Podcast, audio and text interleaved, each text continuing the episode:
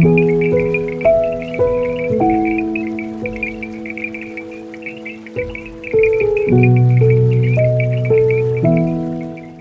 es un cuento de Tailandia que se llama La Luciérnaga.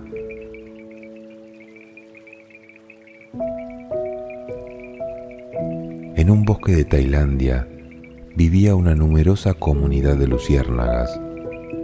Su casa era el tronco de un árbol lampatí, el más viejo de todo el país. Al caer el sol, las luciérnagas salían del árbol para iluminar la noche con su tenue luz y parecían pequeñas estrellas danzantes. Pero no todas las luciérnagas participaban.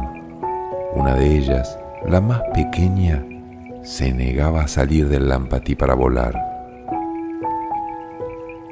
Toda su familia estaba preocupada, pero pasaron los días y la pequeña luciérnaga seguía sin querer salir del árbol lampatí.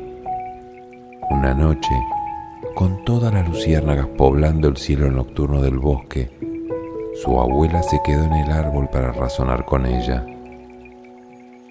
¿Qué te pasa, nieta? Nos tienes preocupados a todos. ¿Por qué no sales con nosotros por la noche a divertirte volando?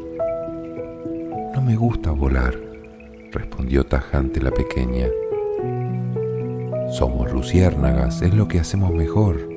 ¿No quieres volar mostrando tu luz e iluminando la noche? le insistió la abuela. La verdad es que lo que me pasa es que tengo vergüenza. No tiene sentido que ilumine nada si la luna ya lo hace. No me podré comparar nunca con ella. Soy una chispa diminuta a su lado. Si salieras con nosotros verías algo que te sorprendería.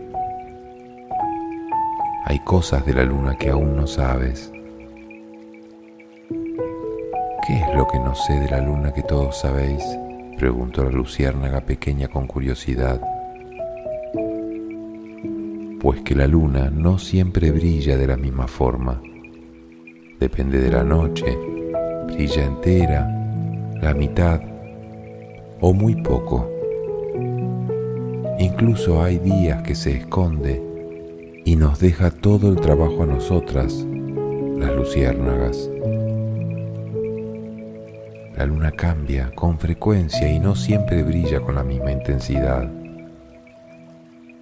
En cambio tú, pequeña luciérnaga, siempre brillarás con la misma fuerza y siempre lo harás con tu propia luz.